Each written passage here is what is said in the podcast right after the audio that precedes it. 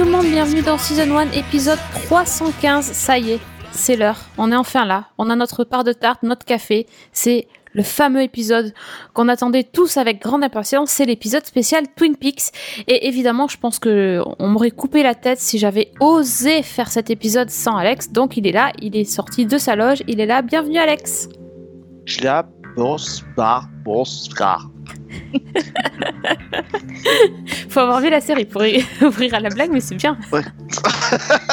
Je te remercie de reconnaître que c'est une blague et de ne pas avoir vautré mon talent. C'est Euh, magnifique. voilà, mais euh, oui. Ouais. Bah, ça fait- en même temps, ça fait 9 ans que je gonfle tout le monde avec Twin Peaks. Alors, si j'étais pas dans l'émission euh, que j'avais fait, puisqu'il m'arrive aussi de ne pas rater des rendez-vous pour des émissions en oubliant que j'en ai collé un autre en même moment, hein, Fred?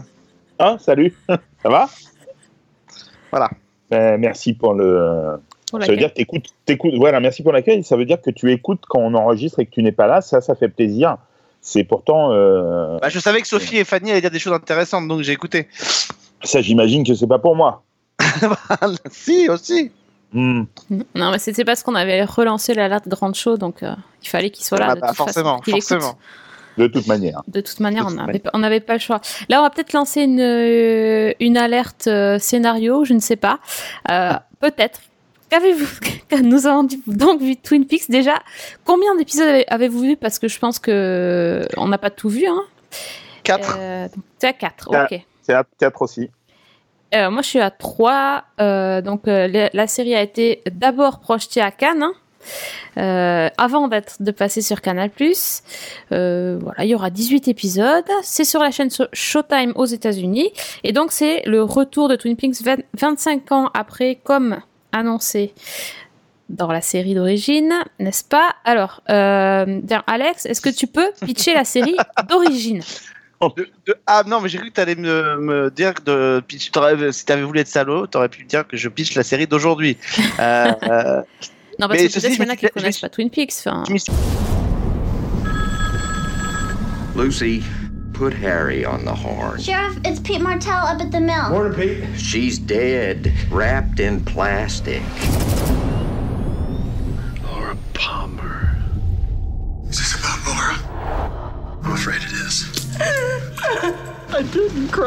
Euh, euh, la série la série d'avant, euh, c'est assez, enfin assez simple, non, mais grosso modo, tout commence par le meurtre d'une jeune fille qui s'appelle Laura Palmer et tout finit euh, par euh, une mythologie euh, un peu euh, surnaturellement euh, étrange, euh, qui est un mélange de de culture euh, euh, forestière, de loges, euh, de gens qui parlent à l'envers, enfin voilà. Euh, grosso modo, euh, tout ce qui pourrait être un, espèce de polar traditionnel euh, se part en, en possession en esprit maléfique. Et les esprits maléfiques qui ont notamment pris possession du corps de l'assassin de Laura Palmer euh, viennent d'un seul et même endroit qui sont les loges. Euh, donc on ne sait pas très bien ce que c'est, mais enfin, en tout cas c'est une espèce de univers euh, dans lequel les ondes maléfiques viennent, et notamment Bob, qui est le tueur, l'identité entre guillemets du tueur de Laura Palmer, d'où il, il vient. Et en fait, à la fin de la première série Twin Peaks, Annie Blackburn, qui est la petite amie de, de, de Cooper, euh, est enlevée lors du concours de Miss Twin Peaks. Elle est emmenée dans les loges. Et pour aller la, chercher, Dale Cooper va pénétrer dans les loges. euh, et il n'en ressortira pas. En tout cas, pas tout de suite, puisqu'il va se retrouver prisonnier des loges et quelqu'un va ressortir des loges euh, son double, possédé en tout cas par Bob et Dale Cooper, donc qu'on connaît, reste prisonnier dans les loges. Et effectivement, l'un des derniers euh, mots prononcés par Laura Palmer dans la première série euh, face à Dale Cooper, elle lui dit on se donne rendez-vous, euh, on se retrouve dans 25 ans. Hello, Ashton. I'll see you again in 25 years. Et c'est un peu ce qu'on fait, on se retrouve non pas 25 ans, mais allez, 26 ans plus tard. Euh, on a Dale Cooper qui est toujours prisonnier des loges, et le monde que nous connaissons euh, vit depuis euh, 25 ans sous l'influence euh, d'un- d'un d'une entité démoniaque qui, euh, alors n'est pas forcément Bob, hein, ça c'est pas très clair, mais c'est pas forcément Bob. Euh, ce serait le double maléfique de Dale Cooper euh, qui aurait pris possession et, quand la série démarre, euh, normalement le, la fenêtre de tir pour Dale Cooper pour sortir des loges euh, euh, est arrivée, donc 25 ans plus tard, euh, qui pourrait sortir par un mystérieux endroit. Euh, peut-être un, espèce de sarcophage en verre euh, qui se situe à New York, euh, au moment où des nouveaux crimes euh, imputable à ce fameux double à Bob euh, prend euh, commence à apparaître aux États-Unis, notamment dans une petite ville où un directeur d'école est accusé d'avoir assassiné sa maîtresse, qui est aussi une prof, et qui présente des symptômes assez proches de ceux de l'assassin de Laura Palmer dans Twin Peaks ou de Teresa Banks, qui avait été assassinée dans le film Firewalk with Me, qui était du même assassin. Ouah, on sent qu'il a bossé son sujet, Fred, quand même. Là, je, là, Alors- là, là, je m'incline déjà. euh, D'un côté, j'ai envie de dire chapeau. Et de l'autre côté, j'ai envie de dire heureusement que je connais parce que sinon, j'aurais rien compris. Mais. mais chapeau. Effectivement, c'est difficile de parler de Twin Peaks à quelqu'un qui n'a jamais vu la série, euh, sous peine d'être vraiment pris pour un fou, je pense. euh, on s'attend tellement pas à ce que ça parte dans, dans tous les sens. euh, enfin, en tout cas, moi, moi quand j'ai vu la peut-être la série, je m'attendais pas à ça. C'est peut-être la première chose qu'il faut dire, c'est que quoi qu'en ait dit euh, euh, David Lynch, qui a dit euh, vous n'avez pas besoin d'avoir vu la première série pour pour euh, pour voir la nou- les nouveaux épisodes. Alors, il y a deux solutions. Soit vous n'avez pas vu la nouvelle série, mais vous êtes sous LSD depuis 25 ans et vous avez peut-être une chance d'atterrir à l'univers. Soit vous avez vu la, la nouvelle série, la première série, ce qui est plus probable, et là vous pouvez comprendre comment cette porte d'entrée Essayez de comprendre. essayer de comprendre cette porte d'entrée. En tout cas, l'univers peut être familier. Ouais. Euh, voilà, donc euh, parce que franchement, la, la première série commençait par le meurtre d'une jeune fille, comme dans n'importe quel polar. Là, ça se situe quand même entre le géant et Dale Cooper, euh, qui parle d'une manière assez étonnante et avec toujours ce regard un peu vitreux de Dale Cooper quand il est dans les loges. Donc, Et, et- et une, cho- une chose que, que tu n'as pas dit, il me semble, ou qui m'a échappé en tout cas, c'est que quand même, on, on l'a beaucoup dit à l'époque en tout cas, non seulement c'est un polar, mais c'était euh, Twin Peaks, c'était une série qui tordait un peu le- tous les codes du soap opéra également. Oui. Euh, donc euh, c'était un peu un Dallas euh, sous LSD. On peut dire ça, je pense, euh, un peu comme ça.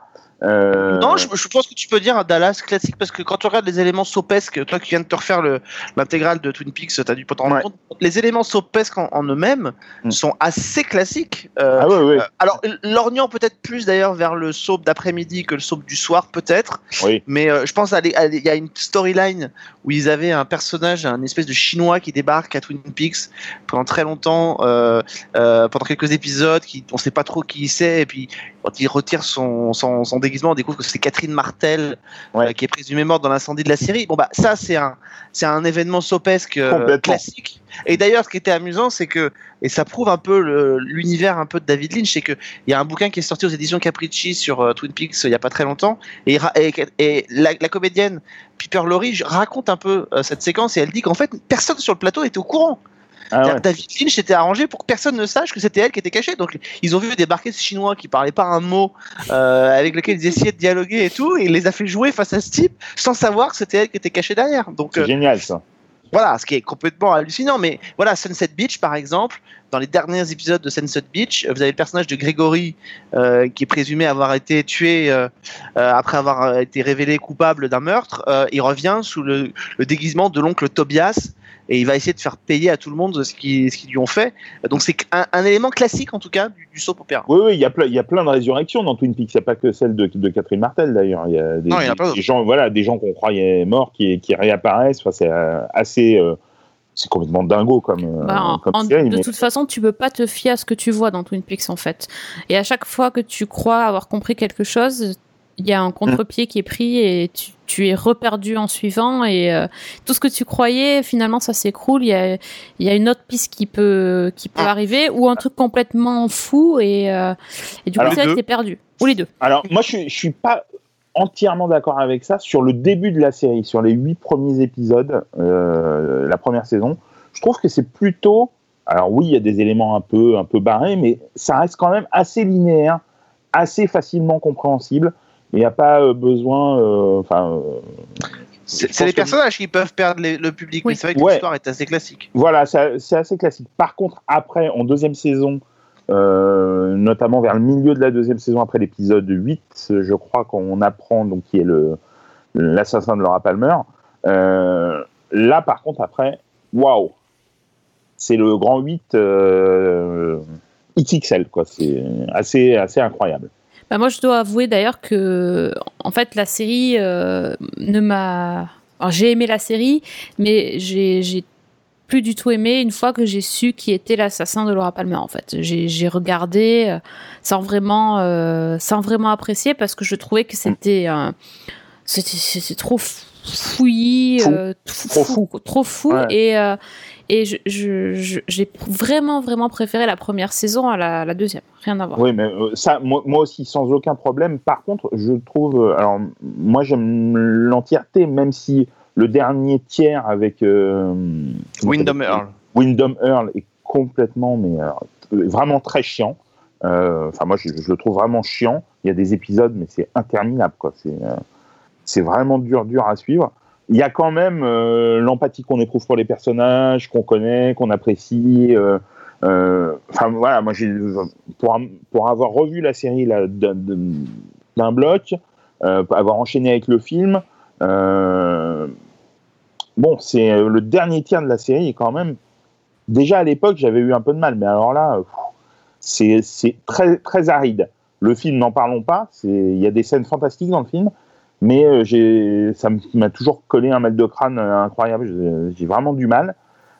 Et bon, après. Notamment, notamment, et le premier tiers du film, Mm. Euh, puisqu'en fait, la- l'argument du film, il faut le- faut l'expliquer, parce que Après peut-être quel plein de gens qui l'ont pas vu, c'est que c'est quand même censé être les, sept- les sept derniers jours de Laura Palmer, C'est ça. Euh, mais sauf qu'en fait, ça commence, et c'est pour ça que c'est important par rapport, et, et Lynch l'a d'ailleurs toujours dit, c'est important par rapport à Ouais. cette troisième saison, c'est qu'effectivement, il y a toute une mythologie qui se met à part euh, à côté, c'est-à-dire qu'on découvre notamment, alors évidemment, le meurtre de Teresa Banks, dont on entend parler dans la première série, Mm. mais que, qui n'est pas au cœur des intrigues, mais surtout, on découvre toute une mythologie. Il y a le personnage de Jeffries, qui est joué par David Bowie, dont on parle dans la série, dont on parlait d'ailleurs dans le bouquin de, de, de Mark Frost, et il y a cette fameuse rose bleue euh, qui est un des éléments qui était complètement absent de, de, de Twin Peaks, mais qui était do- présent dans Firewalk With Me et qui là fait une, ré- une résurgence Dans la dans, saison le- j'ai- 3. dans la saison 3 où on en parle un peu. Euh, voilà, qui Dans, est un dans le deuxième, ép- épisode, non Euh, Non, je crois que c'est même dans le troisième ou quatrième, je sais plus. Je Il crois me que ça, hein. m'a échappé, ça, par contre. Hein. Euh, euh, je me souviens pas du film. Il est, il est hum, sorti au ciné, donc. Mais est-ce qu'il est passé Oui. à la télé? Oui, oui, oui. Oui. Il a dû passer, oui. Après, euh, est-ce qu'il est passé sur une grande chaîne? Peut-être pas. Il est peut-être passé bon, sur Canal, c'est sûr. Peut-être euh, à, 20, euh, à 23h ou minuit sur, euh, sur TF1, parce que c'était une production CB 2000, le film, euh, qui, était, donc la société Francis Bouygues, hein, l'ancien patron de, de TF1, euh, ce dont on se souvient peut-être pas forcément. Et donc, il a dû passer sur TF1 via des accords, mais bon, à mon avis, je suis quasi certain qu'il n'est jamais passé en prime time. Et quel, est, quel a été l'accueil réservé à ce film, en fait?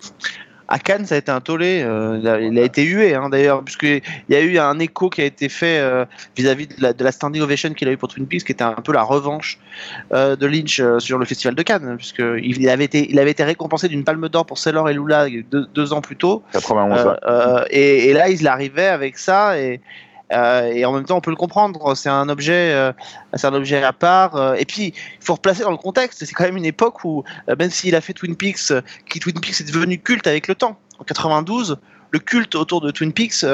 n'est pas encore n'est pas encore là la série est annulée parce qu'on l'a rappelé elle, elle se perd dans des dans des, dans des histoires euh, qui n'ont pas accroché le spectateur euh, elle- l'audience euh, a diminué de moitié enfin voire même de, deux est, tiers enfin, on est passé de 30 millions à 7 millions à peu près. C'est colossal. Enfin, C'est voilà. une, c'est une série maudite un peu. Hein. euh, C'est une même si elle- maudite. même si elle a une aura de culte, c'est une série maudite sur le Mais plan avec du, le temps. du succès avec commercial. Voilà, C'est avec le temps. exactement. Et, et effectivement, quand il arrive à Cannes, il propose un truc qui, en plus, alors là pour le coup, est un préquel, qui, qui est alors autant, enfin, moi qui ai vu les premiers, notamment les premiers, mais quand on regarde Blue Velvet, euh, le style David Lynch, il est là, mais On est dans une histoire qui reste encore abordable. Twin Peaks reste encore finalement un peu abordable, même si euh, je trouve que c'est un peu ça que je reprocherais. On va en parler après quand on va vraiment passer à la saison 3, mais je trouve que les gens qui, aujourd'hui euh, désinguent à tout va Twin Peaks, euh, j'ai l'impression qu'ils ont un peu oublié ce qu'était euh, la fin de la série parce que Parce que ça les arrange. Ça les arrange, mais, mais c'était vraiment déjà la fin de la série très barrée. Ouais. Euh, et je suis pas étonné que quand on transpose cette série 25 ans plus tard sur une chaîne qui n'est plus un network, bah que, et avec un réalisateur qui a évolué, je suis pas étonné qu'on tombe sur ce qu'on a aujourd'hui. Euh, mais voilà, donc euh, c'est un tollé quand Firewalk With Me sort au cinéma, ça marche pas quoi. Ça Non, marche pas du tout. pas du tout. Un gros, gros, énorme échec public. Mais comme beaucoup d'ailleurs des films de Lynch. Mais oui, que, il, a, il, a, eu- il a une aura de- d'auteur très populaire grâce à des films comme Elephant Man euh, ou comme, euh, comme Blue Velvet qui a bien marché également, comme euh, effectivement Sailor et Lula qui a eu la Palme d'Or et qui a été un, un gros succès. Mais Et il a puis, quand même- Mulholland- et puis, et puis Mulholland Drive qui. Ah, ça c'est plus tard, mais euh, c'est oui. plus tard, mais. Mais, mais il a, il a déjà Mulholland Drive, c'est c'est déjà très très élaboré, c'est très sensitif. Euh, au niveau du récit, euh, Mulholland Drive, faut, faut s'accrocher hein, quand même. C'est un récit presque construit à l'envers. Enfin, c'est Voilà, très particulier. C'est très très spécial Lynch. Moi, hein, moi, je, me toute sou- je me souviendrai toujours, euh, je fais un aparté sur David Lynch, mais je me souviendrai toujours, moi j'avais été fasciné par Lost Highway, euh, Mm. qui pourtant est vraiment pas facile de- d'accès. Et je me souviens en fait d'une séquence qui est toujours la même, sur laquelle je me, je me, je me rappelle, c'est une séquence improbable dans un cocktail euh, où euh, le couple rencontre un type absolument étrange qui leur dit mais si en même temps je suis en face de vous puis en même temps je suis chez vous Euh, et puis bah, quand les gens ils appellent chez eux ils parlent au mec qui est en face d'eux au téléphone enfin c'est tout l'univers de David Lynch je me souviendrai toujours moi j'étais allé voir ce film que j'ai vraiment adoré mais dans la salle j'entendais des gens alors il y avait deux catégories il y avait ceux qui partaient en cours de route Ouais, c'est ça. ouais. et à la fin, et à la fin, j'avais même entendu un type qui avait sorti cette phrase qui 20 ans plus tard me, me, me résonne toujours. Il a dit purée, enfin un film que moi je vais conseiller à tout le monde d'aller voir. Il n'y a pas de raison qu'il y ait que moi qui me fasse entuber.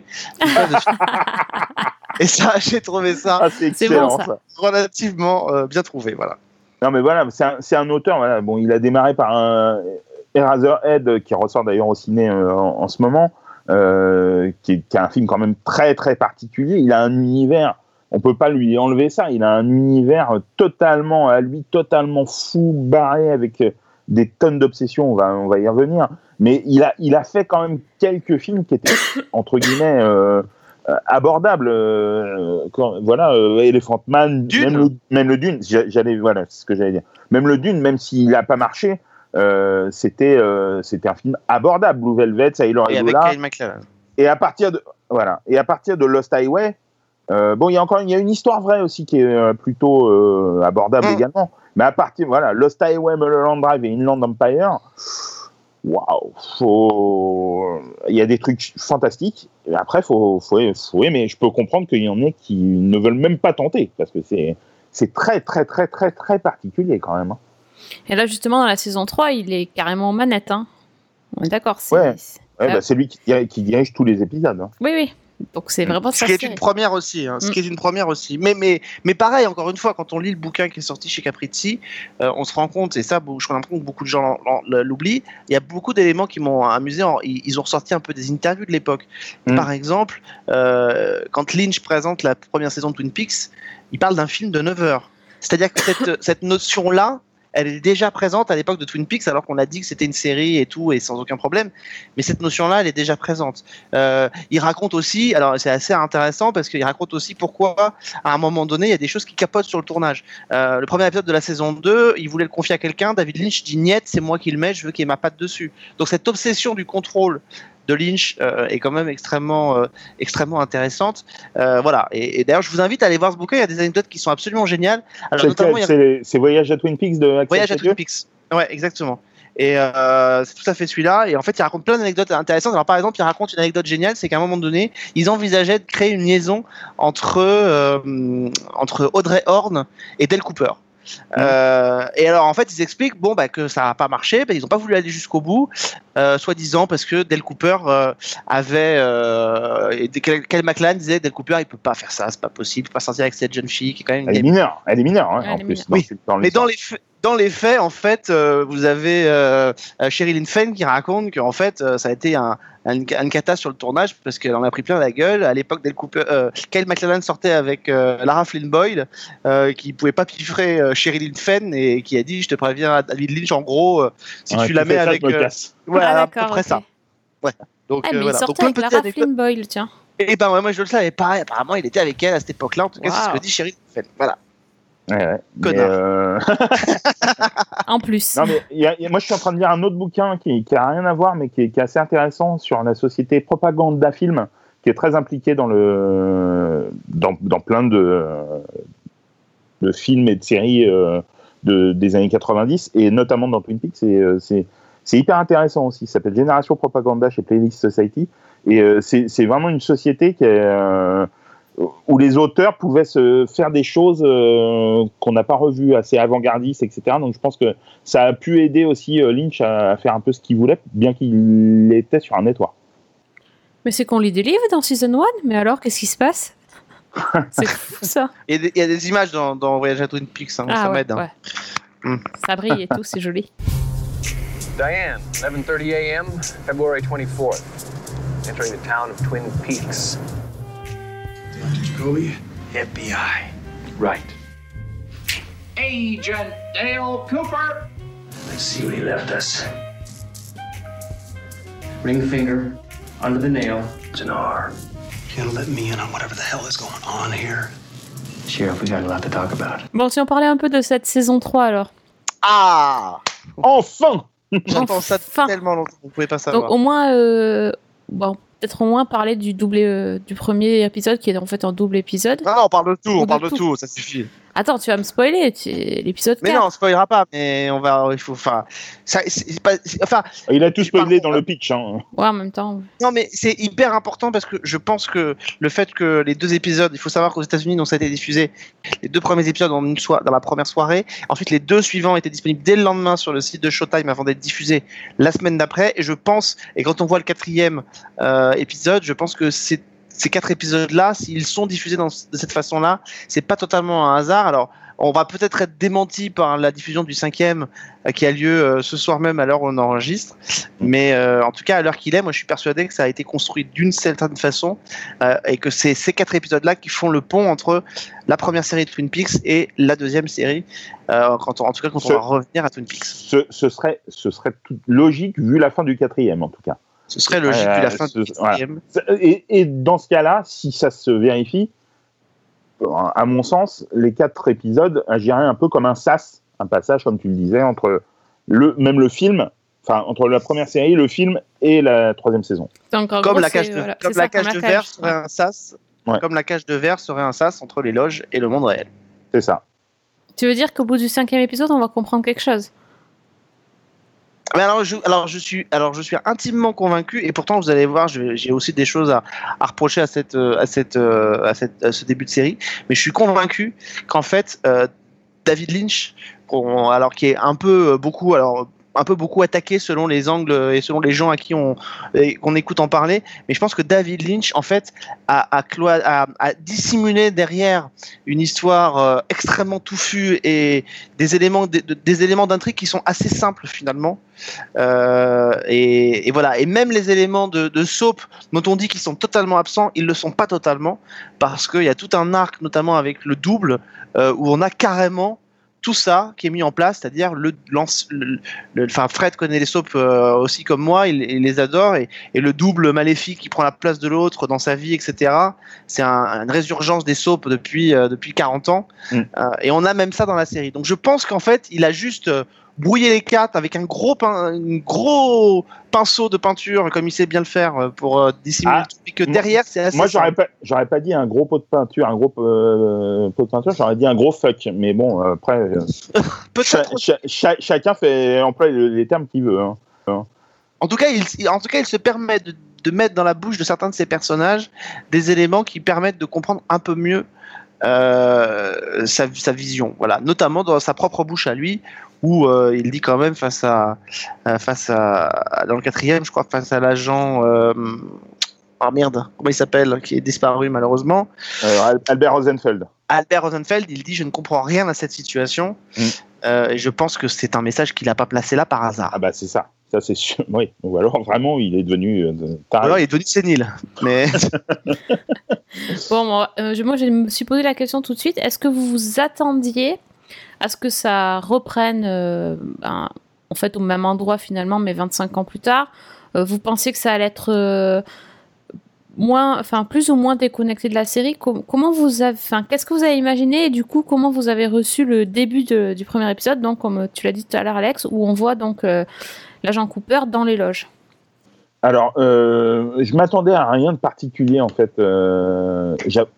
Pour être tout à fait franc, ça fait longtemps que j'avais pas revu la série et, le film. Euh, là, je l'ai fait pour l'occasion, mais ça faisait vraiment longtemps. Euh, je m'attendais à rien de particulier. Euh, et surtout pas ce que j'ai découvert, ça c'est sûr.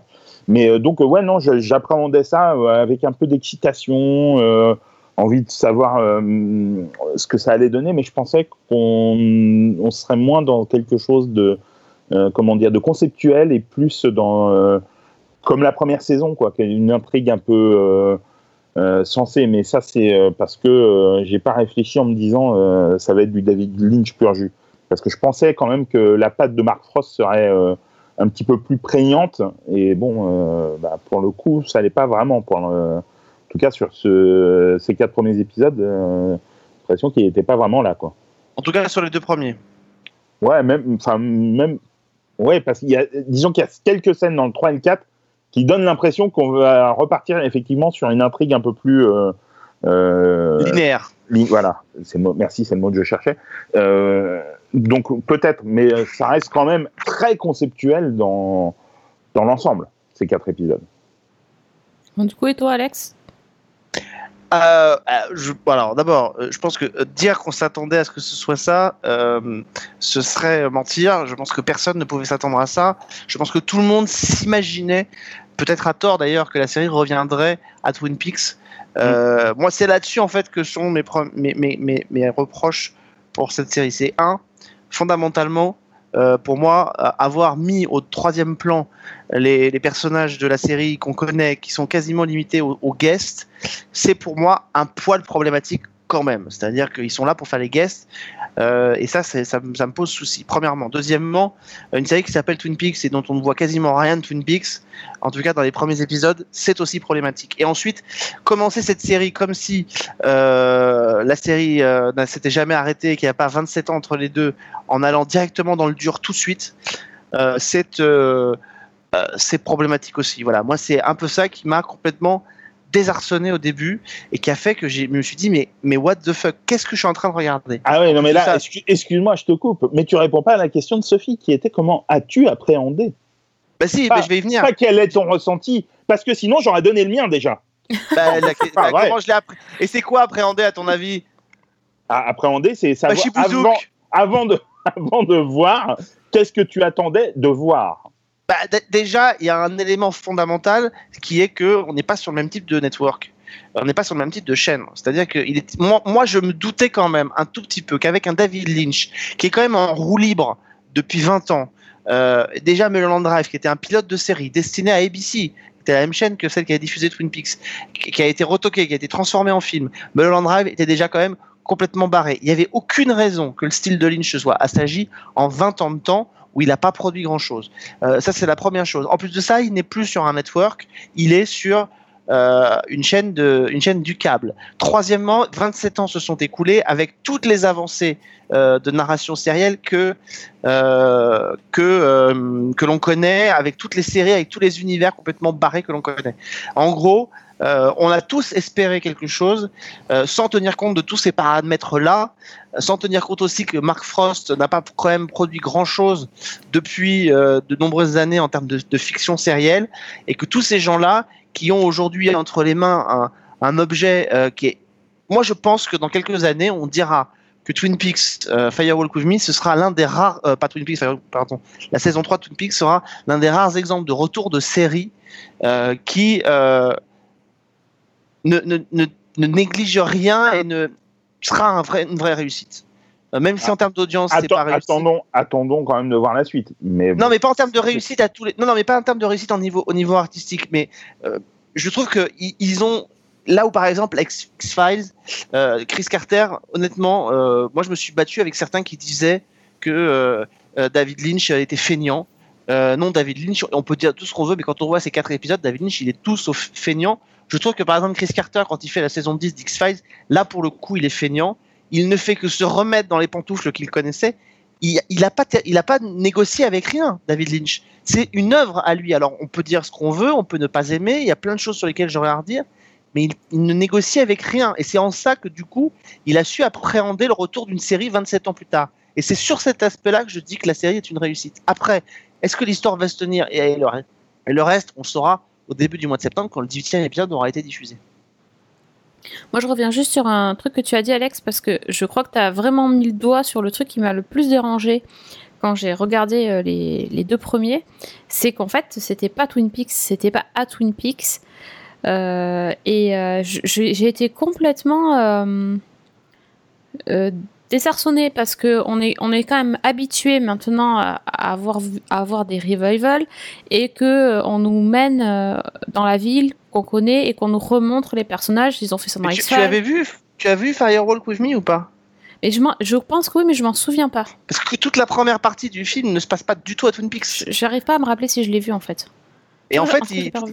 Toute la première partie se passe ailleurs, comme le disait Fred tout à l'heure, ça se passe ailleurs que les États-Unis. Donc en fait, euh, et quand Lynch dit euh, ayez bien en tête Firewalk with Me pour appréhender la nouvelle série, c'est ça, c'est Ah, voilà, qu'il il ouais. dé- il- il repousse les frontières de son univers ailleurs pour montrer que ça y est, le monde entier est envahi par le par l'univers des loges qui ont certainement pris possession euh, du monde entier. Avant, je pense, de revenir à Twin Peaks dans le reste de la série. Mais c'était. euh, Enfin, moi j'avais pas lu d'interview de Lynch non plus, donc j'étais pas préparée. hein. Donc juste dans ma tête, je me disais, ben, je vais revoir les personnages. En plus, ils ont fait cette espèce de, de trailer euh, où on voit euh, tous les personnages dans, en, par flash. Donc je Mhm. m'attendais à ce qu'on me les représente dans, dans le pilote, quoi. Et, Et, juste, c'est euh, intéressant, c'est intéressant de revoir ce trailer-là après avoir vu les quatre épisodes parce que vous allez vous rendre compte d'une chose, c'est qu'aucune des images du trailer ne figure dans les quatre premiers épisodes de Twin Peaks. Bah, de toute façon, Non, mais euh, voilà. Lynch, Lynch a bien précisé qu'il ne voulait pas euh, de bande-annonce pour la série parce qu'il estimait, bon, ça, enfin, c'est un truc courant, qu'il estimait que tout était toujours montré dans les bandes-annonces et qu'il refusait ça. Bon, là, en l'occurrence, il aurait pu euh, faire un montage des, des quatre premiers épisodes, on n'aurait pas, on n'aurait rien capté non plus. Hein. Euh, il n'aurait pas pu faire une bande-annonce linéaire de Non, toute manière. Mais, je- mais je pense que tu as raison, Fred. Il avait, envie d'un- il avait certainement envie de quelque chose qui s'apparente à un gros fuck en, en, en ne donnant pas tout de suite ce qu'on est venu chercher. Je- moi, je pense. Et je pense que c'est en ça, peut-être que maintenant, on va voir si effectivement, avec le 5, on, on a raison ou pas, qui va raccrocher les wagons avec quelque chose d'un peu plus. euh, où on va, avoir, des- on va avoir en tout cas des, des éléments de réponse. Peut-être pas tout, mais euh, euh, je pense qu'il va repartir sur quelque chose où on va peut-être un peu plus. euh, euh, après nous avoir désarçonné et mis un grand coup dans la tronche, euh, peut-être il va nous remettre les idées un peu en place. Oui, mais quatre épisodes, c'est long et euh, je- Alors, voilà, on n'est plus habitué à attendre et euh, il va Alors- perdre tout le monde en route, quoi. Alors oui, oui, il y a, bon, il y a- il y a plus- il y a plusieurs choses. Euh, Il y a ça, il y a le fait que voilà, on n'arrête pas de le dire nous toute l'année. euh, S'il faut attendre quatre épisodes pour que ça démarre, euh, c'est pas, ça va pas le faire. C'est vrai, euh, on le dit tout le temps. Quatre euh, épisodes de une heure, hein, en plus. Hein. En plus, Surtout. ouais, de- de- d'une heure exactement. Ouais. Euh, donc euh, il n'y a pas, il a pas de raison de, de déroger à ce qu'on dit toute l'année. C'est vrai. C'est pas, parce que c'est Lynch, euh, enfin, c'est toujours. Voilà. Après, euh, enfin, il n'arrête pas de le dire, hein, il a fait un film de 18 heures, hein. Donc il n'a pas fait une série. Euh, par contre, moi j'ai un gros problème. Euh, j'ai un gros problème, c'est c'est pas pour moi, hein, c'est- mais c'est pour les gens qui n'ont jamais vu la série et qui vont démarrer, qui vont Non, arriver c'est pas la peine. hein. et, et commencer avec ça, mais ils vont, mais ils vont partir en courant, euh, se porter plainte contre Lynch, quoi. parce que Je suis pas sûre qu'ils vont y aller déjà. Pour, Ah, en avoir, bah, pour en avoir un petit ouais. peu parlé autour de moi, pour des gens qui, je veux dire, des gens qui regardent pas les séries. hein.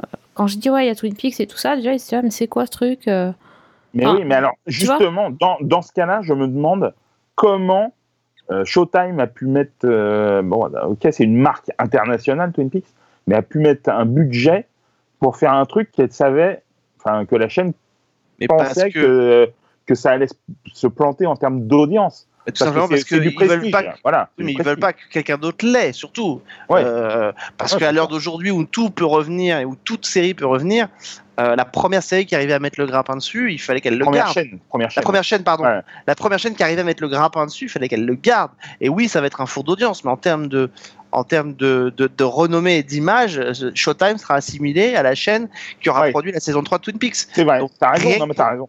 Rien que pour ça, euh, j'ai envie de vous dire, ça vous, ça vous, ça vous donne envie de, ça vous donne envie de, d'investir de l'argent et, et, et je crois Oui, que et puis de toute façon, il y aura, y aura une curiosité, quelle qu'elle soit, euh, pour, pour découvrir euh, les épisodes. Mais enfin, je suis persuadé que euh, des gens de mon entourage qui n'ont jamais vu Twin Peaks, qui euh, connaissent de noms comme ça, qui connaissent un peu Lynch, etc., ils tombent sur, ils vont regarder le- les cinq premières minutes de- du premier épisode, mais ils vont, ils vont tout de suite éteindre Ouais, et changer. tout de suite, C'est obligé, Obligé. obligé. Mm. Mais même la première scène. absolument, mais, c'est ça, dès les cinq premières, dès les, mais dès les deux premières minutes même, c'est incompréhensible si tu ne connais pas, et si tu n'adhères pas un minimum à cet univers, c'est incompréhensible, c'est impossible d'y aller et d'y trouver quelque chose à part un univers visuel que tu ne trouves pas ailleurs. Mais sinon, c'est, enfin moi, ça me semble inconcevable que des gens qui ne connaissent pas puissent passer du temps à regarder ça sans, enfin, à part une expérience sensitive.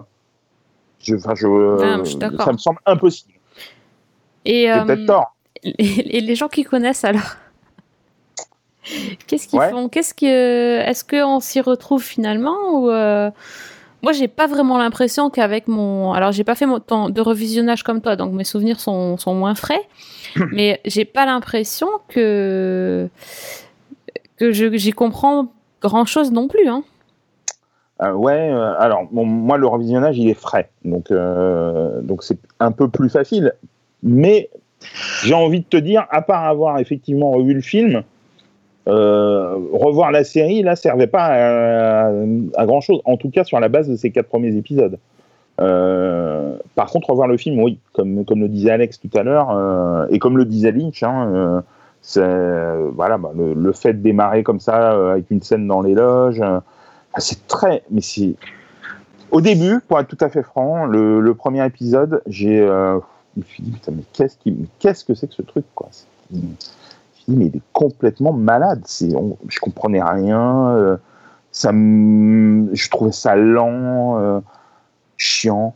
euh, et puis, bah, bizarrement, c'est une série, enfin, en tout cas, sur ces quatre premiers épisodes, j'aime pas tout. Il y a plein de choses que j'aime pas.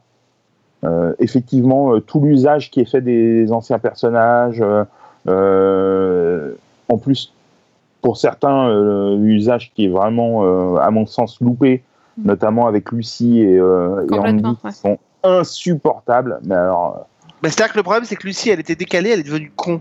Euh, ouais, c'est ça. c'est euh, très problématique. Ah, Donc, en fait on dirait Oh, qu'elle, se caricature elle-même et c'est ouais, juste on euh, dirait une parodie, en fait. oui, une parodie Parce que le coup, du le coup du téléphone, franchement, personne ne peut y croire un seul Mm, instant. non. Enfin, Non, mais c'est c'est. quand j'ai- Et Andy, il a tout pris. Bon, il a tout pris dans le bide, il a pas de bol, hein, mais enfin bon, euh, non, mais horrible. hein. Franchement, ces deux personnages sont mais atroces, quoi. Franchement, mais c'est insupportable.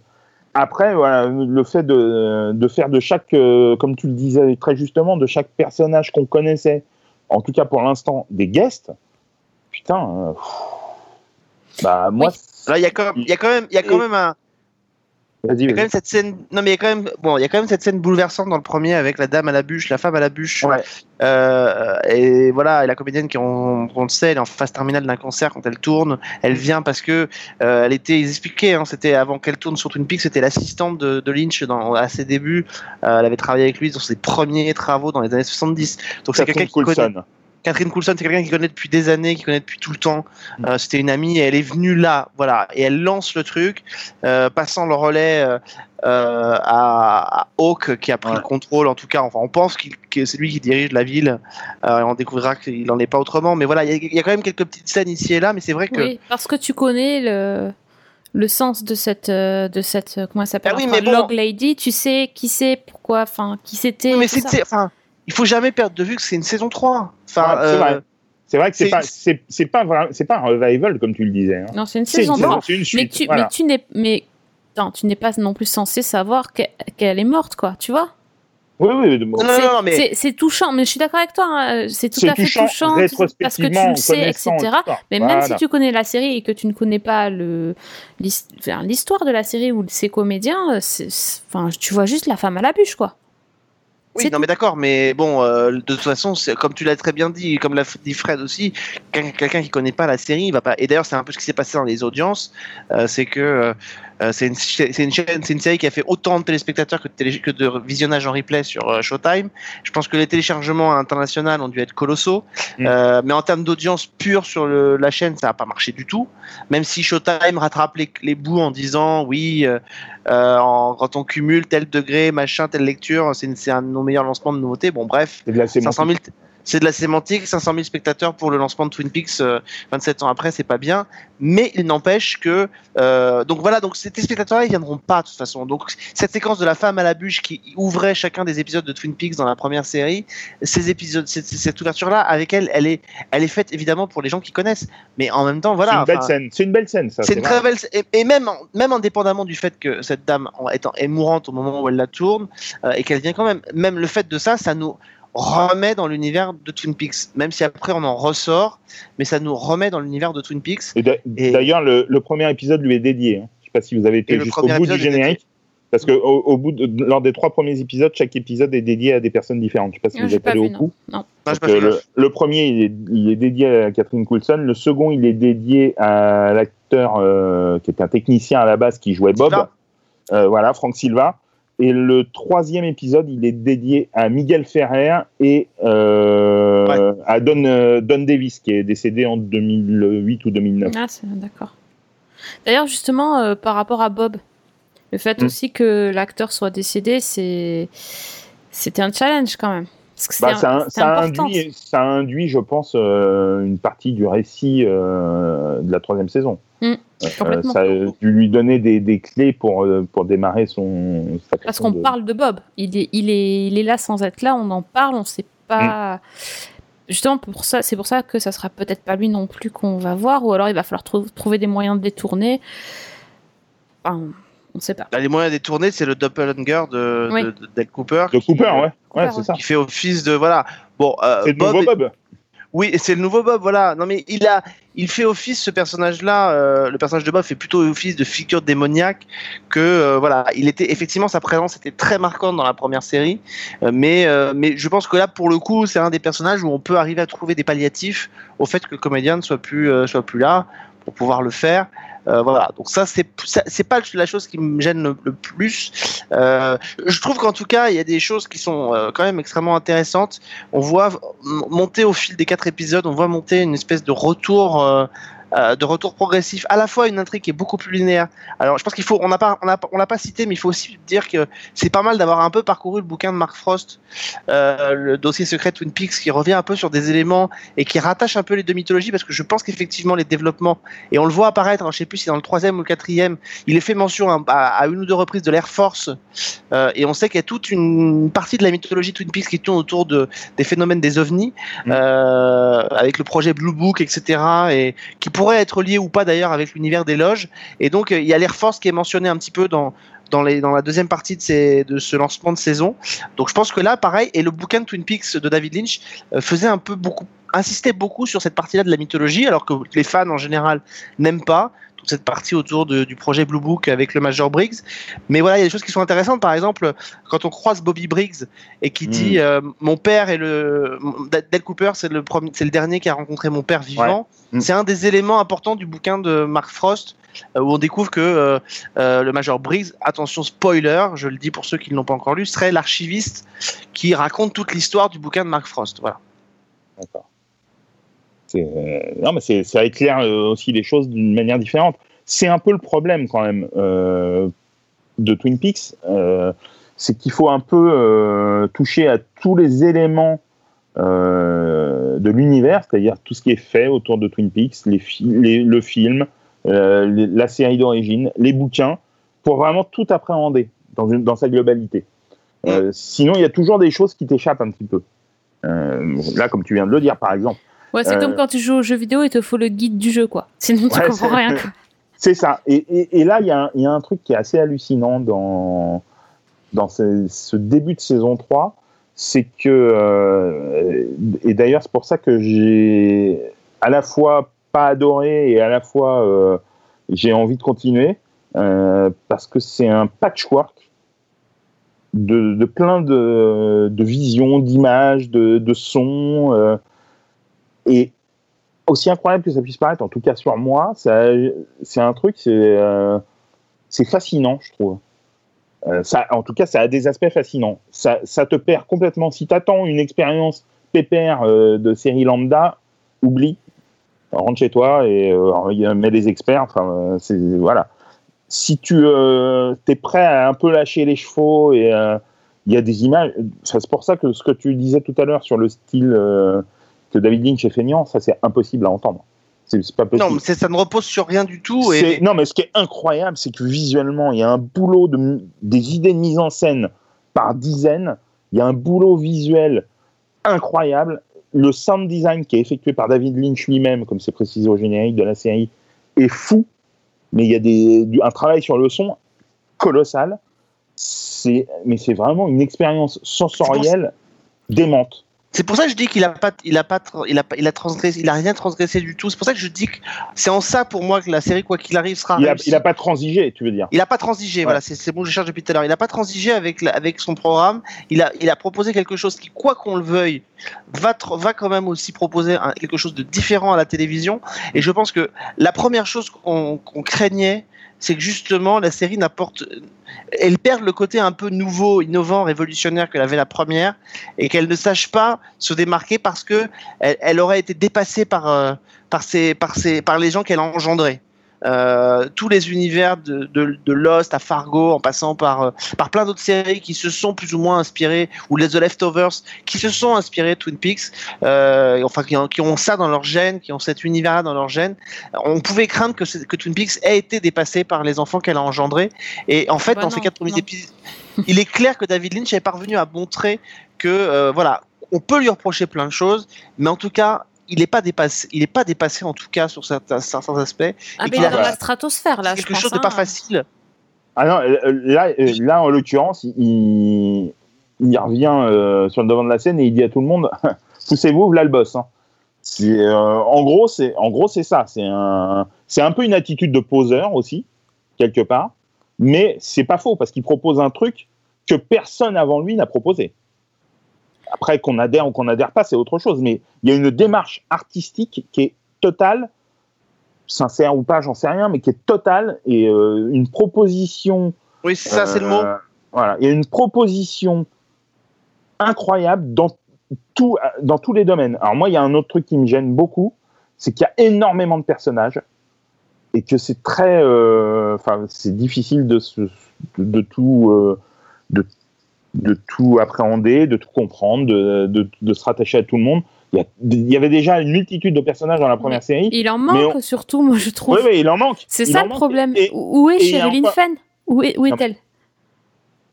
Il y y a des alors il y a des rumeurs, euh, parce qu'évidemment, plus une série est touffue, plus il y a des spéculations qui ont lieu, et il y a des rumeurs hein, parmi les internautes qui ont commencé à un peu dé- décrypter tout. Il y a des rumeurs qui laisseraient entendre que la fameuse, je vous rappelle quand même que, et c'est intelligent de la part de, de David Lynch, parce que officiellement, le alors si on a lu le bouquin de Mark Frost, on sait que le personnage d'Audrey Horn a survécu euh, à l'attentat dans la banque euh, qui avait été piégé à la fin de la série, Euh, mais officiellement, il est quand même laissé pour morte, hein, euh, Sherilyn Fenn, depuis, euh, depuis la dernière série. S'il n'y avait pas eu le bouquin, on se demanderait ce qu'elle est arrivée. A priori, de cet attentat dans la banque à la bombe, c'est la seule qui aurait survécu parmi ceux qui étaient dedans.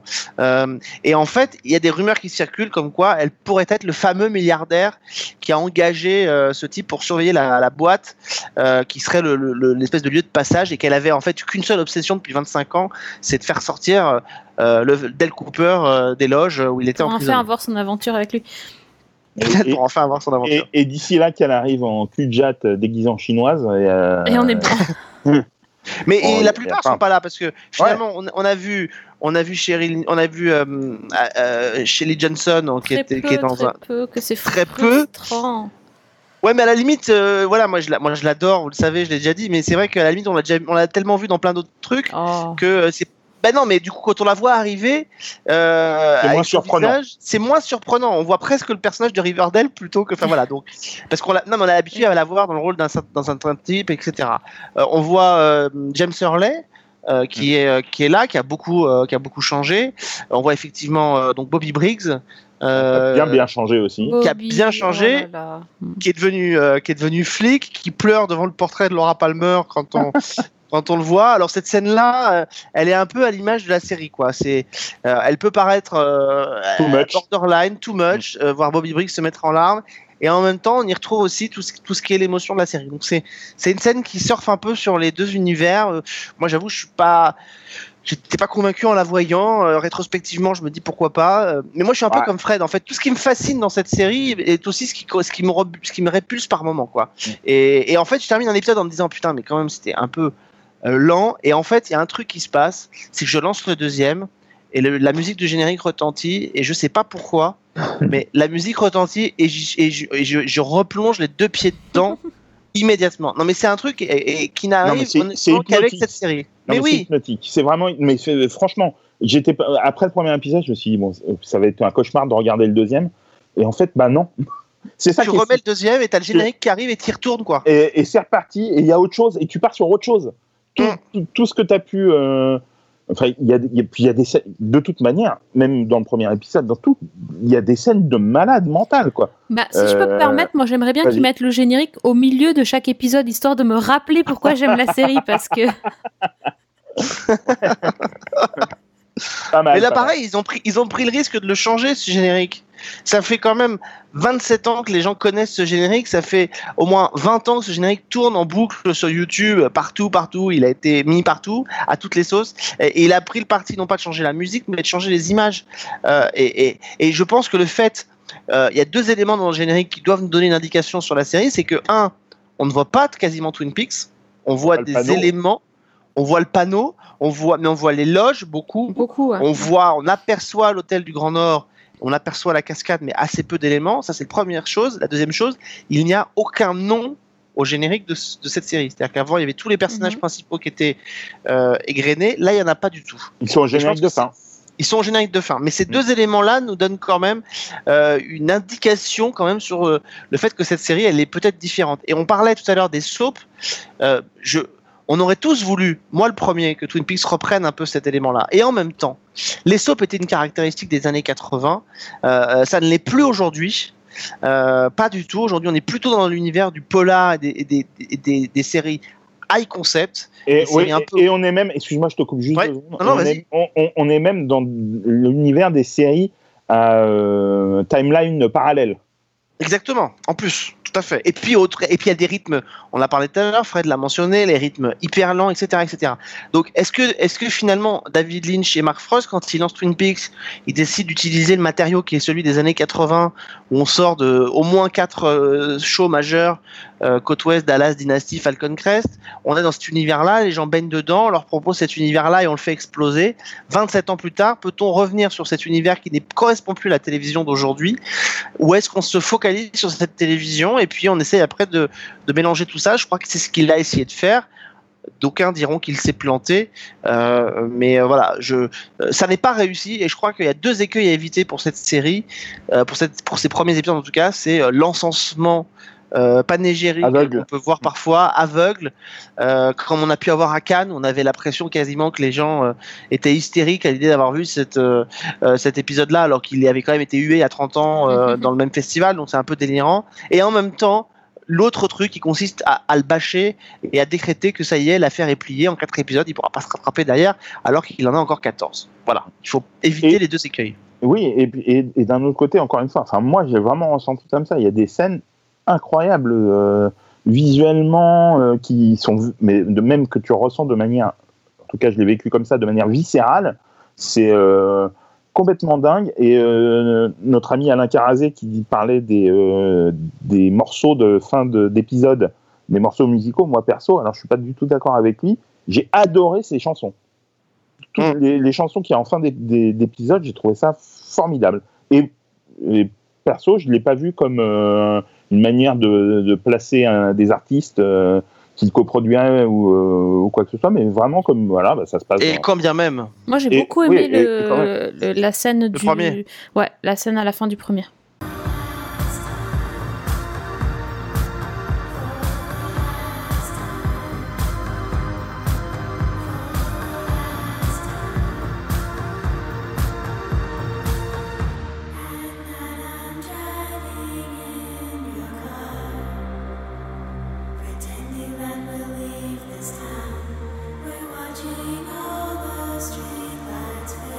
Vraiment c'est- bon. c'est super quoi. C'est les chansons sont belles, euh, ça donne un nouveau rythme euh, au récit, ça, ça, je trouve que ça calme un peu tout ce qui vient de se passer. C'est euh, c'est C'est planant, hypnotique. c'est C'est ouais, aussi voilà, hypnotique. complètement C'est-à-dire que le planant. ouais. notamment Oui, le le premier. premier, c'est de- fait exprès quand même. C'est. Bah, c'est c'est un titre, il faut, il faut le rappeler, c'est un titre qui date de 2016, je crois, et qui était un- et qui est arrivé, alors peut-être au moment où le projet a, navigué, en tout cas, euh, le groupe s'appelle Chromatics, le titre s'appelle Mm. Shadow, et en fait, il a été fait, il a été fait en hommage à Julie Cruz. Euh, il a été fait comme ça, c'est présenté comme ça. Si vous allez sur la page YouTube de, de Chromatics, il présente le titre comme ça, comme un hommage à l'univers de Julie Cruz sur Twin Peaks. Et effectivement, on retrouve tous ces éléments-là. La voix, elle est La voix quasiment est bluffante. C'est qu'on a l'impression que c'est la même, Oui. euh, voilà, moi je, je me suis vraiment dit, mais attends, mais elle a pas vieilli, Julie Cruz ou quoi?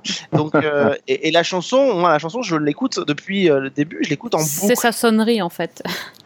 Ah, c'est pas ma sonnerie, mais elle est dans mon, effectivement, elle est dans mon téléphone, et je crois qu'il n'y a pas un voyage que je fais en train dans laquelle je l'écoute pas. Et le problème, c'est qu'effectivement, c'est tellement hypnotique que vous l'écoutez deux trois fois à la suite, comme euh, quand on écoutait Julie Cruz qui chantait The Nightingale ou des choses comme ça. Enfin, c'est Mm. c'est vraiment, il y a un truc, euh, il y a un truc, et pourtant, j'aurais des milliards de choses. Je veux dire, pardon, mais cet épisode, je crois que c'est le deuxième qui commence dans, dans quand euh, Cooper sort des loges et qu'on découvre en fait tout l'univers des loges, cet univers violacé et tout, mais c'est c'est infernal, C'est le début du troisième, ça. Ah, le- Non, mais le- c'est- bah, les 20 premières minutes du troisième, j'ai cru que j'allais me jeter par la fenêtre. quoi. Ah, Mais c'est- voilà, ouais, ça. oui, horrible. C'est Quand il grimpe cette atroce. espèce de truc où on ne sait pas où c'est dans J'allais l'espace. venir Voilà. parce que quand, Non, mais- quand, quand Fred, j'allais te dire, je suis tout à fait d'accord avec toi pour la musique. Par contre, pour les scènes, quand tu dis il y a des trucs magiques et tout ça, c'est vrai, mais il y a des trucs dégueulasses. Ah, C'est dégueulasse. Franchement, non mais tu, pas, tu passes du, du moment, euh, d'un moment un peu euh, euh, où tu flottes un peu, un peu sublime, euh, ma- magique pour tes yeux, à un truc dégueulasse où euh, Laura Palmer, Palmer euh, s'envole dans le truc. Là, on dirait les effets spéciaux de Doctor Who. Euh, la capsule dans l'espace. Il y avait un épisode comme ça dans Doctor Who où il y a un truc où tu montes et tu descends tout le temps là. Je te jure, c'est dégueulasse. Et Bon, Il y a l'arbre, il y a l'arbre aussi qui peut peut-être gêner certains. oh, le porte-manteau là. Avec Ah oui, le. euh, l'arbre Non, qui- mais non, c'est n'importe quoi. l'arbre qui parle. Mais oui. On est habitué avec les gardiens de la galaxie pourtant. Ouais, Baby Groot, il est vachement plus beau que, plus sympa que celui-là quand même. Non, mais c'est. c'est- c'est- Enfin, je vous C'est rappelle même que c'est pas un arbre qui parle, c'est un bout de bras oui. euh, puté qui, est, qui est greffé C'est sur un arbre. Ouais, ouais, j'ai pas tout, on n'a pas tout compris. C'est un Non, moignon quand même hein, qui parle, hein, c'est pas Non, un arbre. le, le truc, c'est- le truc qui est complètement dingue, c'est que c'est ignoble, etc. Mais c'est, euh, enfin, il y a des visions, il y a, il y a un univers visuel foisonnant, complètement incroyable. Et ça, pour le coup, effectivement, enfin, tu l'as jamais vu ailleurs. Mais moi, une de mes autres réserves, c'est, et je l'ai déjà dit tout à l'heure, mais euh, c'est pas une série. Pour moi, c'est vraiment pas une série. C'est un film. Il et comme il le dit, il l'a construit comme un long film. Et pour l'instant, je, je vois juste un film découpé. hein. Un film de. Lynch découpé. Et c'est Mm. c'est quand même hyper problématique de proposer une troisième saison d'une série et d'avoir l'impression de voir un film. Ça, par contre, c'est Oui, c'est- bah oui, emmerdant. c'est emmerdant. Mais euh, ouais. D'un autre côté, comme Lynch dit qu'il ne tournera plus au cinéma, qu'il arrête, de faire des films, euh, bah voilà. Il a c'est pas que- commencé un peu à rétro-pédaler depuis euh, j'ai une, une Ah, fois des trucs euh, où j'ai l'impression qu'il a commencé à rétro-pédaler. Ah, En disant que finalement il pourrait y revenir quand Ouais, même ouais, un petit ça- peu. Si on insiste hein, un euh, peu. Tu sais, les, les, artistes hein, qui font leurs adieux et qui reviennent, euh, on, on les connaît. Hein, euh.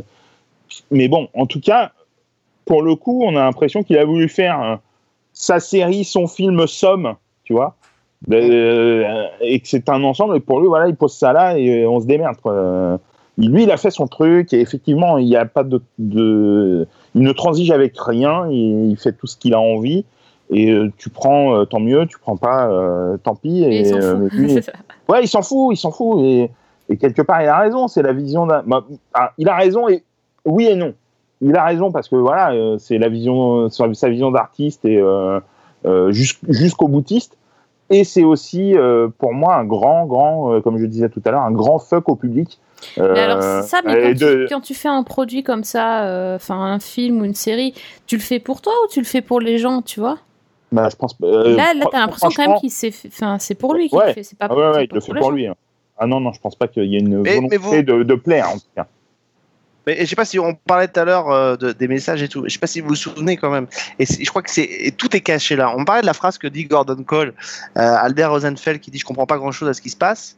Il y a une autre phrase qui est pour moi encore plus importante, qui est dit par la femme à la bûche au début du premier épisode et qui aurait dû nous donner un peu quelque chose. L'un des premiers mots qu'elle dit à Hawk, c'est il manque quelque chose. et tout est contenu dans ces quatre petits mots. Il manque quelque chose. Euh, oui, il manque quelque chose. Et je ne comprends rien à ce qui arrive. Boucle le quatrième.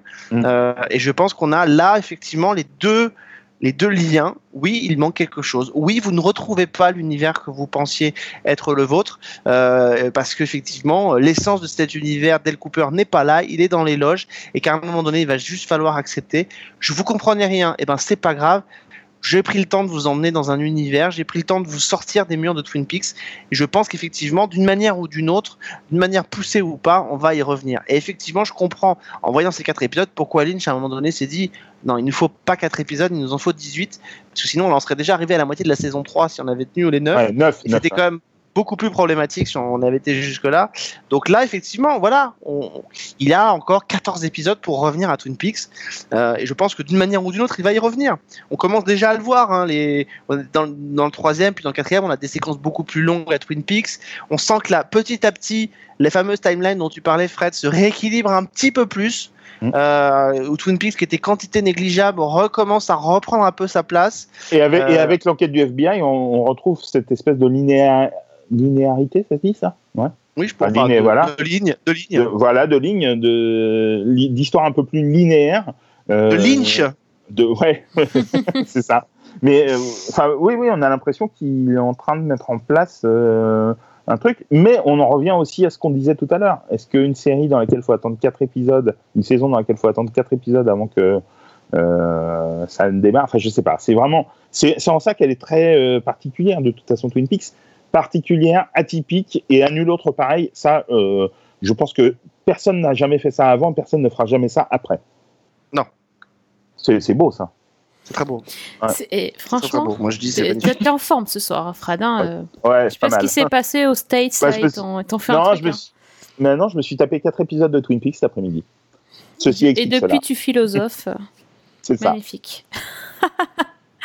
bah écoutez, je, je pense qu'on va, on va garder cette conclusion tellement c'est beau. Je, pe- Et- et je, pe- je pense, très, je te coupe juste deux secondes, je pense qu'il se sera euh, pas mal peut-être de refaire une émission à la fin peut-être de la, de la saison pour en tirer euh, le bilan. Parce que, euh, enfin ça c'est vous qui déciderez, mais Ouais, pourquoi pas, je, oui, je oui. pense, je pense qu'il y a encore plein de choses à dire parce que c'est vraiment un univers assez, assez incroyable quand même. Qu'on aime ou qu'on n'aime pas, on peut pas nier qu'il propose quelque chose de fou. Et puis comme c'est Lynch, peut-être que euh, tout ce qu'on aura dit ce soir sera complètement faux euh, d'ici la ouais. fin de l'épisode 18. Donc euh, Ça, En tout, en cas, moi je vais, je vais juste, je vais juste reprendre la phrase qui terminait l'article que j'ai écrit sur Twin Peaks pour pour terminer. Je dirais que, en tout cas, avec ces quatre premiers épisodes, David Lynch joue avec le feu et je ne sais pas si le feu marche avec lui. Bravo Et le mec, il s'autocite quand même. Jonathan, C'est comme, les mecs qui sur Facebook euh, like leurs commentaires. mais tu vas Oh bah, t'auto-like. écoute, hein. Tu t'auto-like et tu t'auto-cites. C'est magnifique. Je like et je m'auto-cite en même temps, personne ne nous citera, alors faut bien qu'on le fasse.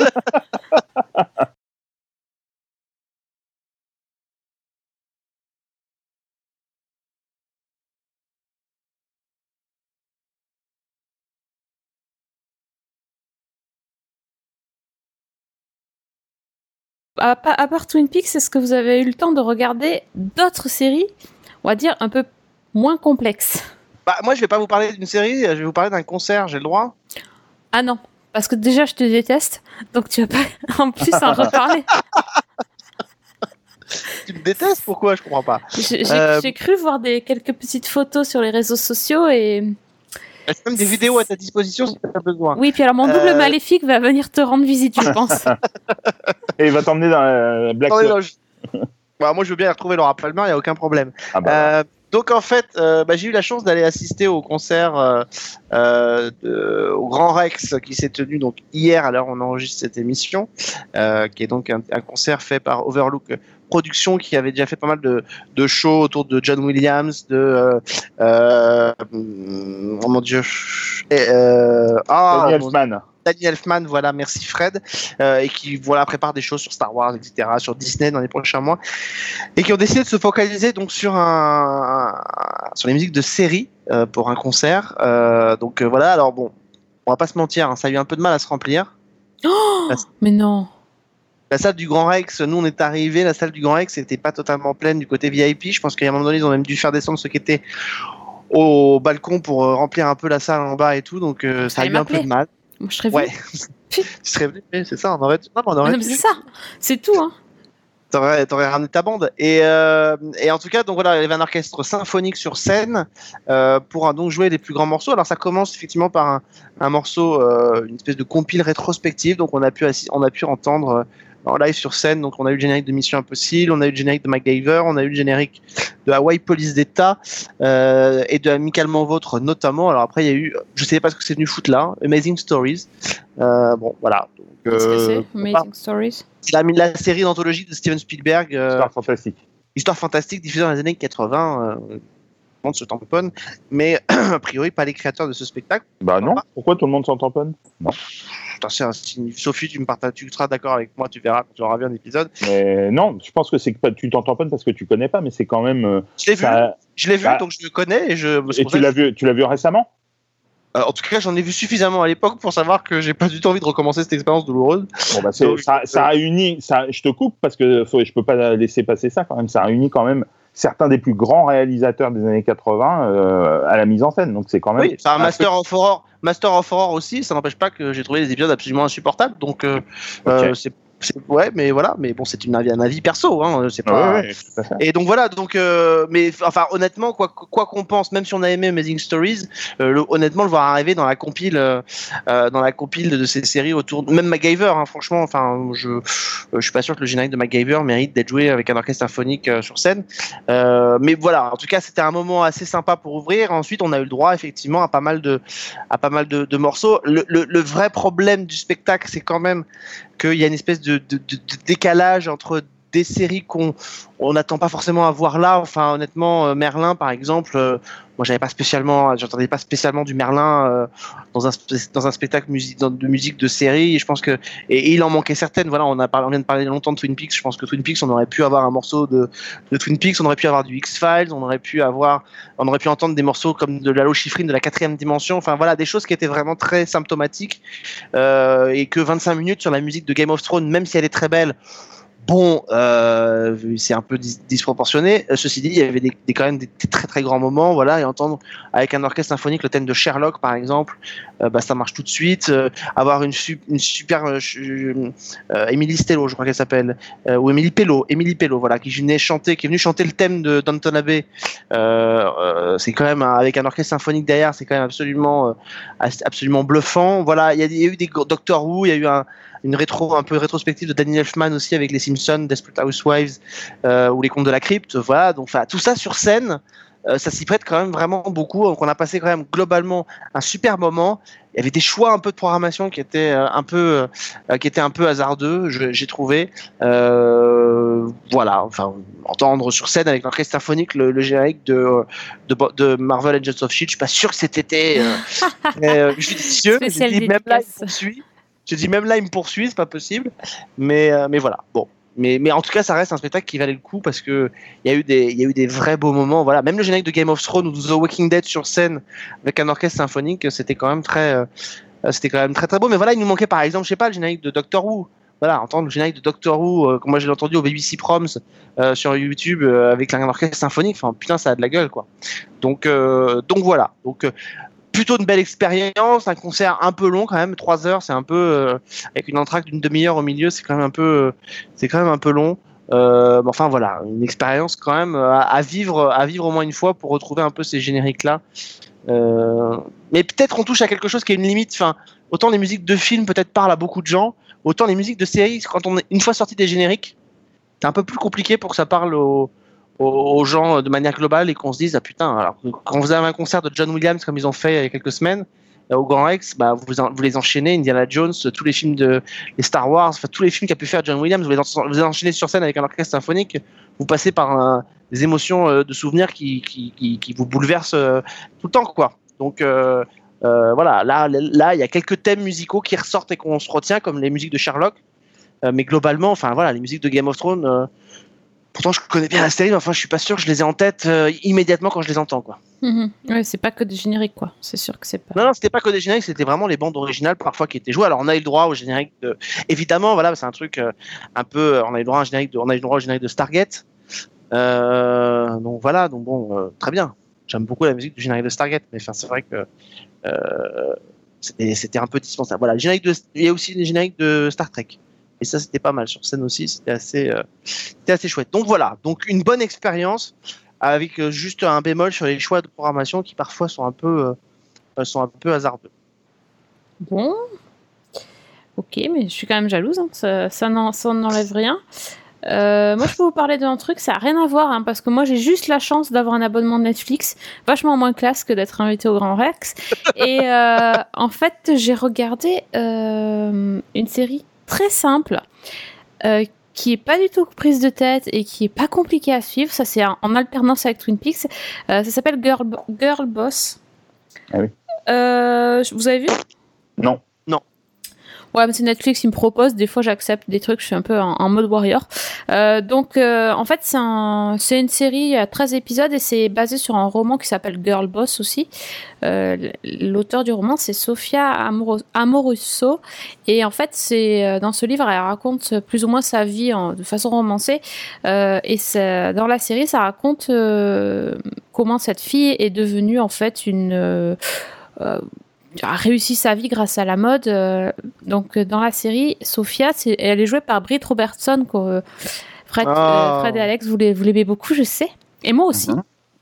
Elle est charmante. Sauf que dans la série, c'est une bitch. Mais alors un truc Oh, de malade. encore, plus alors. Ah ouais, punaise.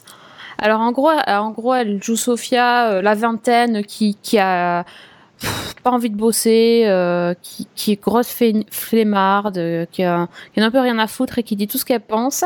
Et euh, en gros, un jour, en, en, ch- en cherchant dans des fripes des, fringues pas chères, elle se retrouve à acheter un, blouson et puis je sais plus, je sais plus pourquoi elle, le- vend sur eBay et en fait, elle fait un, bénéfice de malade dessus. Et donc elle se dit bah tiens pareil je vais vendre mes- des fringues sur sur eBay et je, vais- arriver à payer mon loyer euh, et peut-être je serai pas obligée de bosser comme ça. Et euh, du coup elle commence à faire ça et en fait on voit comment euh, cette fille là qui bah, qui part de rien va arriver à monter son empire. C'est vraiment ça. Et, sa boutique eBay voilà ça, ça, ça s'appelle Nastigal sa boutique. Et en fait c'est donc un vrai site euh, qui, depuis que la série est diffusée, a fait faillite et a été racheté par, euh, par un, autre, euh, un autre gros site. Euh, mais en gros, c'était vraiment une boutique eBay qui existait. euh, puis c'est devenu une chaîne de magasins euh, vintage. et voilà. Et c'est assez sympa parce que la série, ça se passe début des années 2000. Donc c'est un peu un style, ah, j'allais dire rétro, c'est moche parce que c'était il n'y a pas si longtemps que ça. Euh, mais c'est assez rafraîchissant de voir ça. Euh, le style de la série, c'est plutôt années 70 de- du côté des fringues, forcément, puisqu'elle euh, elle fait des. Elle euh, fabrique, enfin, ou elle retouche des, vêtements vintage. La musique aussi est, plutôt années 70 et vachement sympa, très funk, très chouette. Et Britt Robertson, elle est géniale. Elle est vraiment fantastique. Elle arrive à être à la fois mignonne, attendrissante, t'as envie de lui mettre des baffes aussi, euh, très chiante, euh, à peu près tout. Et euh, c'est vrai que son personnage est hyper désagréable. Et au début, quand tu commences les premiers épisodes, tu te dis mais je, vais la claquer, elle est insupportable, ça, ça va pas être possible. Et en fait, euh, bah, je- j'ai réussi à m'attacher à elle et bon, j'aime bien. Voilà, c'est franchement c'est pas prise de tête, ça, ça demande pas trop d'investissement. Les épisodes ça dure 30 minutes, euh, il y en a que 13 donc ça va assez vite et euh, ouais, c'est sympa, moi j'aime bien. Voilà, Girl Boss euh, sur Netflix. Bah, moi, j'avais envie de le voir, donc euh, là, tu m'as convaincu. Ça a l'air sympa. On dit 8, ça vous va? Pas question sur l'étiquette, c'est 12. 9, ça va? Et je vous donne un truc pour faire des affaires. Entendu. Alors, c'est quoi votre truc? Ceci est un blouson de motard original en cuir de veau Est-Ouest des années 70 et en parfait état. Alors, sachez ce que valent vos trucs. Vous venez de vous faire avoir. C'est quoi votre business exactement? En gros, j'achète des fringues vintage pas chères, je les rends cool et puis je les vends en ligne pour beaucoup plus cher. Boum Dollar, dollar, bill, yeah juste sympa. Et ça peut euh, effectivement faire retomber la pression après tout. Complètement. voilà, du coup, t'as pensé à un truc, Fred euh, Euh, je sais plus si j'en avais déjà parlé ici, je- mais euh, il y a eu le 1er juin dernier sur Arte Manon 20 ans. Ah oui, si t'en as pas parlé, non. Non. J'en ai pas parlé? Non. Bon bah voilà, donc je vais en profiter pour dire à nouveau tout euh, mon amour, pour crier mon amour pour cette, euh, pour cette série et pour son interprète principal. Non, il a envie de finir Euh, en tôle. Il a pas compris encore. C'est la suite de, de trois fois maintenant, c'est ça? C'est la suite de Trois fois Manon, c'est absolument prodigieux, exceptionnel, magnifique. C'est Fred, tu Ça- concluras pas, arrête. ça, m'a collé des, des frissons, euh, euh, des larmes et des sourires. Mais c'est quoi euh, alors ben, Raconte, parce que. bah, euh, Trois fois Manon, c'était l'histoire d'une jeune fille qui était qui avait de, de grosses difficultés familiales, notamment avec sa maman, qui était placée dans un centre socio-éducatif euh, dans le- la- lequel elle devait euh, apprendre à gérer un peu ses émotions, on va dire Mhm. et c'était très compliqué pour elle. Euh, mais elle en, elle en ressortait avec l'envie de faire de la mécanique. Euh, et euh, on la découvre donc cinq ans après, même si la série a été tournée trois ans après, mais dans l'histoire, cinq ans se sont passés. Elle a un BTS de mécanique en poche et elle va postuler dans un garage pour travailler. Sauf que comme c'est une fille, on lui propose pas d'aller mettre ses mains dans le cambouis, mais de passer à l'accueil. Euh, De faire la Et- poupée à l'accueil. voilà, et elle refuse au départ. puis euh, le, le chef d'atelier, je crois, lui dit bah, c'est quand même un boulot, euh, tu devrais accepter. Donc, ça, c'est l'argument massu qui fait qu'elle euh, qu'elle va, euh, qu'elle va accepter. Et euh, ben, voilà, il va se passer plein de choses. Elle va découvrir la sensualité dans, dans des bras différents, on va dire. Euh, et euh, on va la voir euh, évoluer, grandir, vivre. Elle est interprétée donc par Alba Gaia Belougui, qui est absolument fantastique. Et elle est super bien entourée. Il y a des super comédiens dans cette série. Il y a Déborah François qui est remarquable.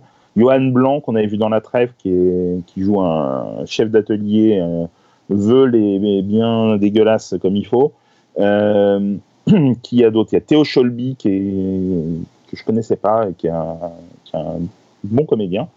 Euh, enfin voilà, c'était c'était donc le 1er juin sur Arte, c'est donc encore dispo. Alors, je sais pas au moment où cette émission sera publiée si ce sera encore dispo en replay, mais sinon vous pouvez vous rattraper avec le DVD qui réunit les deux saisons et qui vient de sortir chez Arte Édition. Ah, tu m'as donné envie, tiens. Bah, écoute, Bon, tu me. Bah ouais, si c'est encore en... Oui, là c'est encore en replay pour le coup. Là, c'est, là, c'est Ouais. encore en replay. Bah, je viens de finir moi la vie de, la vie de Ventel, donc euh, je, je suis Ah. en... euh, ça, pourrait, ça pourrait remplacer... euh, C'est un peu dans le même style du coup, non? Ah, c'est, c'est quand même plus, euh, je, enfin, je trouve, hein, euh, je sais pas si Alex me contredira ou pas, je sais plus, plus sombre, ouais, c'est Plus sombre. Ouais. plus sombre et euh, plus grave. Elles ont juste le même âge, quoi, mais c'est... Ouais, C'est tout. ouais, mais c'est, c'est justement deux façons de raconter euh, deux époques et euh, les deux sont, sont, se complètent pas mal, je trouve. Ce sont, euh, enfin, ce sont en tout cas, à mon goût, deux grandes séries. Ah bah écoute, je, je note ce conseil, je te remercie. Le M, c'est pourquoi? Manon, c'est une fille qui a beaucoup de qualités, intelligente, adorable. Attends, tu peux pas partir comme ça. Mais têtu, exalté. Et ses grands principes. Si tu dois t'attaquer à tous les salauds que tu croises, tu vas pas avoir le temps. Attends, je veux plus jamais que tu te mêles de ma vie. Elle me fait peur. Manon, 20 ans. Jeudi à 20h55 sur Arte. Vidage de tête ou, euh, ou un peu de noirceur, ça peut, ça peut le faire aussi. Hein. Après, C'est ça. Ah oui. Ah oui. Ah oui. Bon, toi, tu vas retourner sur Twin Peaks de toute façon, vu qu'il Ah, ça, je... y a un nouvel épisode qui est dispo. Hop. Ah, mais moi aussi, je vais, Ah, moi, bah. je vais, je vais regarder, ça c'est sûr. J'ai envie. Maintenant, j'ai, je sais que j'irai au bout parce que j'ai envie de savoir ce qui va. Mais on compte sur vous. vous a- Fred, tu as dit que tu voulais faire un bilan de l'épisode 18 et ce sera fait. Bah voilà, je trouve que ça pourrait être intéressant. Bah oui, donc voilà, vous pouvez nous dire vous aussi si vous regardez Twin Peaks, si vous comprenez, si vous aimez, si vous êtes euh, agacé, en admiration, euh, en extase ou euh, complètement dépité devant ce que vous voyez. En tout cas, c'est sûr que ça provoque des émotions. On peut pas, on peut Ouais. pas le nier, hein, là, Non, voilà, pas assez c'est- insensible. Non mais voilà, c'est justement ça, c'est vrai. C'est, un truc euh, rare. Euh, on peut, on aime ou on déteste, mais on peut pas euh, y être insensible. Ça, c'est impossible. Donc en fait, on fait comme le, le monsieur dans le cinéma d'Alex, on conseille à tout le monde et puis euh, il y en a qui auront Ouais, l'impression qu'on leur a dit de, de De- se faire de avoir, et sinon et d'autres euh, qui nous remercieront. C'est ça, un peu ça. exactement. Voilà. C'est ça, c'est pas mal. Bon, mais merci à vous deux d'être euh, d'être venus. Il y avait- Le café était froid et la tarte euh, la tarte n'était pas aussi bonne, je crois. hein. Mais bon, Bah écoute, euh, t'essaieras de faire un peu mieux la prochaine fois. c'est Hmm, ça. Je vais essayer de, de m'améliorer. Ah, je compte sur vous. Il n'y a, plus d'espoir à avoir. Ouais, c'est ça. Euh, bon, on se retrouve très vite, du coup. Eh ben, Oui, non. avec plaisir. Vous hein. donnez votre Twitter avant de, de repartir euh, à vos occupations. Dites- Dites-nous tout, Fred. Alors, arrobase cliffhanger tweet, euh, C-L-I-2-F-H-A-N-G-E-R-T-W-I-T. T'avais pas plus simple? Non. Très bien. Regarde, alors que Alexandre? At Alexandre Le Train. Voilà, parfait. L-E-T-R-E-N pour le train, euh, c'est pas évident. Ah, voilà, exactement. C'est ça. C'est pas plus simple, quoi. Bref. Ben, c'est ça. Et donc pour tous les autres, c'est at season 1 avec le 1. On vous attend, euh, on attend vos commentaires, vos likes et tutti quanti. Et on vous donne rendez-vous euh, très vite pour une nouvelle émission. Merci à tous. Bonne semaine et Bonne série, merci Alex. Alex est déjà possédé par Bob. Il ne sait plus euh, quel est le slogan du, du podcast. Ah. C'est terrible. hein. C'est